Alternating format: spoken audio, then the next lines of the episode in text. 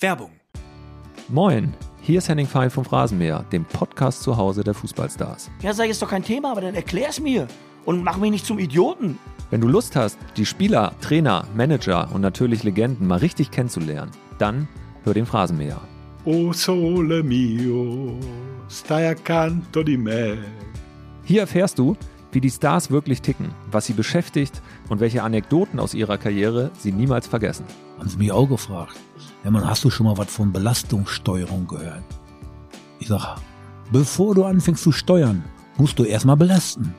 Abonnier den Phrasenmäher am besten direkt bei Spotify, bei Apple Podcasts oder deiner Podcast-App, damit du keine Folge verpasst und erfahr Geschichten, die sonst hinter den verschlossenen Türen der Bundesliga bleiben. Werbung Ende. Das Bild News Update. Es ist Montag, der 26. Dezember und das sind die Bild Topmeldungen. Mehr als 30 Tote bei Winterchaos in den USA. Menschen erfroren in ihren Autos. Großeinsatz auf Vergnügungsmeile in Hannover. Schüsse vor Bar, drei Verletzte. Großeinsatz in Felber. Millionenschaden bei Brand in Busdepot.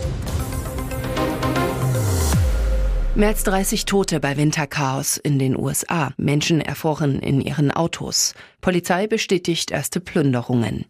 Es ist fast vorbei, doch Eissturm Elliott hat die USA noch immer fest im Griff. Tote, Verletzte und viel Chaos. Es kam zu ersten Plünderungen. US-Medien berichteten, durch den Wintersturm seien deutlich mehr als 30 Menschen ums Leben gekommen. Allein in der stark betroffenen Region Buffalo stieg die Zahl der Opfer laut New York Times und Washington Post auf zwölf. Und es kam zu Plünderungen. Videos zeigen Menschen in Buffalo, die Geschäfte leerräumen. Das Zentrum des Sturms habe sich zwar Richtung Kanada verlagert, schrieb der US-Wetterdienst auf Twitter. Die Region um die großen Seen im Nordosten der USA bleibe aber weiterhin stark betroffen. Großeinsatz auf Vergnügungsmeile in Hannover. Schüsse vor Bar, drei Verletzte. Auf der Vergnügungsmeile in der niedersächsischen Landeshauptstadt ist in der Nacht zum ersten Weihnachtstag ein Streit zwischen mehreren Personen eskaliert. Es fielen Schüsse. Nach ersten Erkenntnissen kam es gegen drei Uhr in der Bar Miami Vice zu einer Auseinandersetzung zwischen mehreren Männern. Der Streit verlagerte sich im Verlauf nach draußen auf die Straße, sagte die Polizei. Dort seien weitere Personen dazugestoßen und wollten die Streitigkeit Schwierigkeiten schlichten. Inmitten der körperlichen Auseinandersetzung zog eine Person eine Schusswaffe und feuerte diese ab. Wie Polizeisprecherin Janique Bormann gegenüber Bild mitteilte, soll der mutmaßliche Täter zwei der Männer im Alter von 22 und 23 Jahren mit mindestens zwei Schüssen jeweils in ein Bein verletzt haben. Ein Querschläger habe außerdem den Türsteher der Bar verletzt. Die drei Männer mussten ins Krankenhaus eingeliefert werden. Lebensgefahr bestehe aber bei keinem. Der mutmaßliche Täter flüchtete. Die Hintergründe des Streits sind noch offen. Einen Bezug zum Rocker- oder Clanmilieu schließt die Polizei derzeit aus.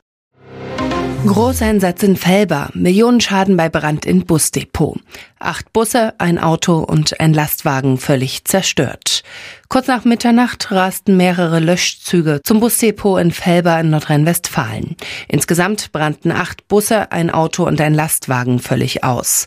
Aus den brennenden Bussen floss zudem Diesel, der abgesaugt werden musste. Auch eine Stromleitung wurde durch den Brand beschädigt.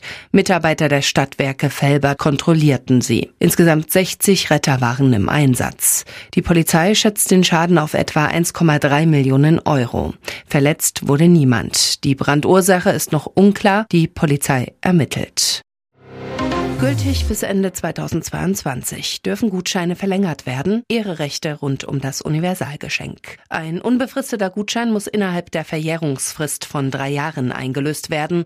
Bei Gutscheinen aus 2019 droht somit die Verjährung grundsätzlich zum 31.12.2022. Kann ein Gutschein teilweise eingelöst werden? Ganz klar geregelt ist diese Frage rechtlich nicht. Bei einem Wellness-Gutschein über fünf Massagen beispielsweise sollte dies aber möglich sein. Wer darf einen Gutschein einlösen? Ein Gutschein kann von jeder Person eingelöst werden, die ihn in Besitz hat. Das gilt grundsätzlich selbst dann, wenn der Gutschein auf den Namen einer anderen Person ausgestellt wurde kann ich eine Barauszahlung des Gutscheins verlangen. Prinzipiell kann ein Gutschein nur gegen Ware oder Dienstleistungen eingetauscht werden. Wer sich den Geldwert des Gutscheins auszahlen lassen möchte, ist auf die die Kulanz des Händlers angewiesen. Was, wenn der Aussteller des Gutscheins pleite geht? Wenn der Aussteller eines Gutscheins Insolvenz angemeldet hat, kann der Gutschein nicht mehr eingelöst werden. Den Beschenkten bleibt dann nur noch die Möglichkeit, den Wert des Gutscheins im Insolvenzverfahren geltend zu machen. Das wird sich jedoch bei kleinen Gutscheinbeträgen nicht lohnen. Und jetzt weitere wichtige Meldungen des Tages vom Bild Newsdesk. Alle Vermissten nach Lawine gerettet, das Weihnachtswunder von Lech. Aufatmen in Österreich. Nach dem Lawinenabgang bei Lech wurden alle zehn Menschen gerettet. Nach stundenlangem Bangen gibt es endlich Entwarnung. Die letzten beiden vermissten Wintersportler sind am frühen Montagmorgen dank einer großen Rettungsaktion mit Lawinensuchhunden und Dutzenden Helfern in Sicherheit. Die Polizei teilte mit, dass nach jetzigem Stand niemand mehr vermisst werde. Laut Hermann Fercher, dem Sprecher der Einsatzzentrale, seien acht Wintersportler beim Lawinenabgang im Skigebiet Lech-Zürs am Arlberg Berg glimpflich davongekommen. Es ist eine wunderbare Meldung, ein echtes Weihnachtswunder.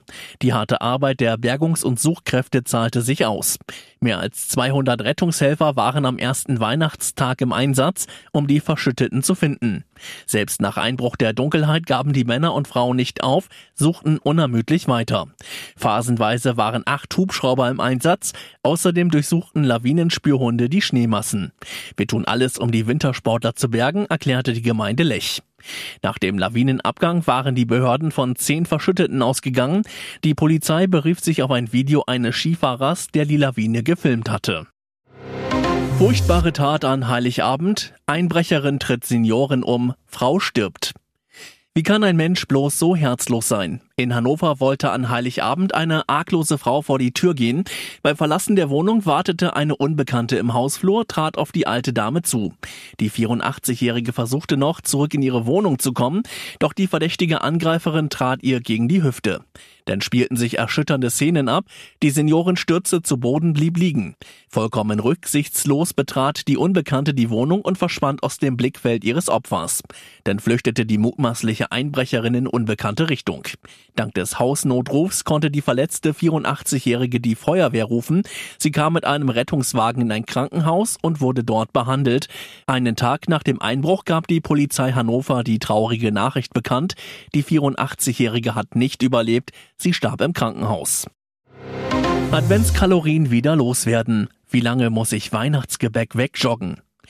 Die Weihnachtsfeiertage sind eine ständige Versuchung. Hier ein Plätzchen, da ein Lebkuchen, dort der leckere Schoko-Weihnachtsmann oder das köstliche Gläschen Glühwein. All diese Leckereien sind der Figur nicht gerade förderlich. Kein Wunder, dass wir uns über die Feiertage regelmäßig ein paar Funde mehr anfuttern. Und die wieder loszuwerden ist beschwerlich. Um nur ein Kilogramm abzunehmen, müssen wir tausende Kilokalorien verbrennen. Heißt viel Sport machen. Wie lange würde es denn beispielsweise dauern, einen Schoko-Weihnachtsmann abzutrainieren? Das kommt darauf an, wie fit man ist und wie schnell. Und dann natürlich auch auf die Größe des Weihnachtsmanns.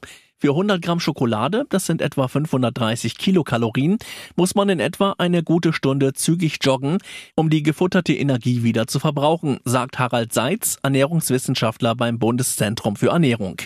Wie lange Sie für Glühwein, Kekse und Co. brauchen, lesen Sie auf Bild.de. Hier ist das Bild News Update. Und das ist heute auch noch hörenswert. Erste Weihnachtsrede von König Charles. King Mitgefühl. Er tritt ein weiteres Erbe seiner Mutter an. King Charles III. hat zum ersten Mal die traditionelle Weihnachtsansprache als britischer König gehalten und dabei seiner verstorbenen Mutter Queen Elizabeth gedacht. Charles sagte, Weihnachten ist eine besonders ergreifende Zeit für uns alle, die geliebte Menschen verloren haben. Wir spüren ihre Abwesenheit zu jeder bekannten Jahreszeit und erinnern uns an sie in jeder geschätzten Tradition. Er teile mit der verstorbenen Queen den Glauben an Menschen, die das Leben anderer mit Güte und Mitgefühl berühren könnten. Dies sei die Essenz unserer Gemeinschaft und das Fundament unserer Gesellschaft, sagte der 74-Jährige. Zum Ende seiner Rede unterstreicht der Monarch wiederholt, dass er der König aller Religionen sein möchte. Während die Weihnachtsansprache zwar eine langjährige Tradition ist, bemühte sich der König, ihr nun eine persönliche eigene Note zu geben. King Charles achtete auf einige besondere Details bei der Wahl seines Hintergrundes. In der Mitteilung des Palasts wurde hervorgehoben, dass der Weihnachtsbaum mit nachhaltigen Materialien, etwa aus Papier und Glas sowie mit Tannenzapfen geschmückt wurde. Instagram-Bock bei Olaf Scholz, der Kanzler und sein Pannenbaum. Was wollte der Bundeskanzler den Deutschen damit nur sagen? Auf dem Instagram-Account von Kanzler Olaf Scholz erschien ein mysteriöser Weihnachtspost. Zu sehen ein festlich geschmückter Tisch mit fünf Teelichtern, mindestens sieben goldenen Ferrero Rocher Pralinen, mehreren Umschlägen, Geschenken und mit einer abgeschnittenen Ananas, die wie eine tropische Weihnachtstanne auf einem Teller thront. Begeht der deutsche Kanzler so das Weihnachtsfest? Gönnt sich der sonst auf seine Fitness bedachte Politiker an Weihnachten eine ganze Packung Schokopralinen? Und was um Himmels Willen soll die Weihnachtsananas? Nach nur wenigen Minuten war der Beitrag verschwunden. Auf Scholz Instagram-Profil herrscht wieder staatsmännische Ruhe.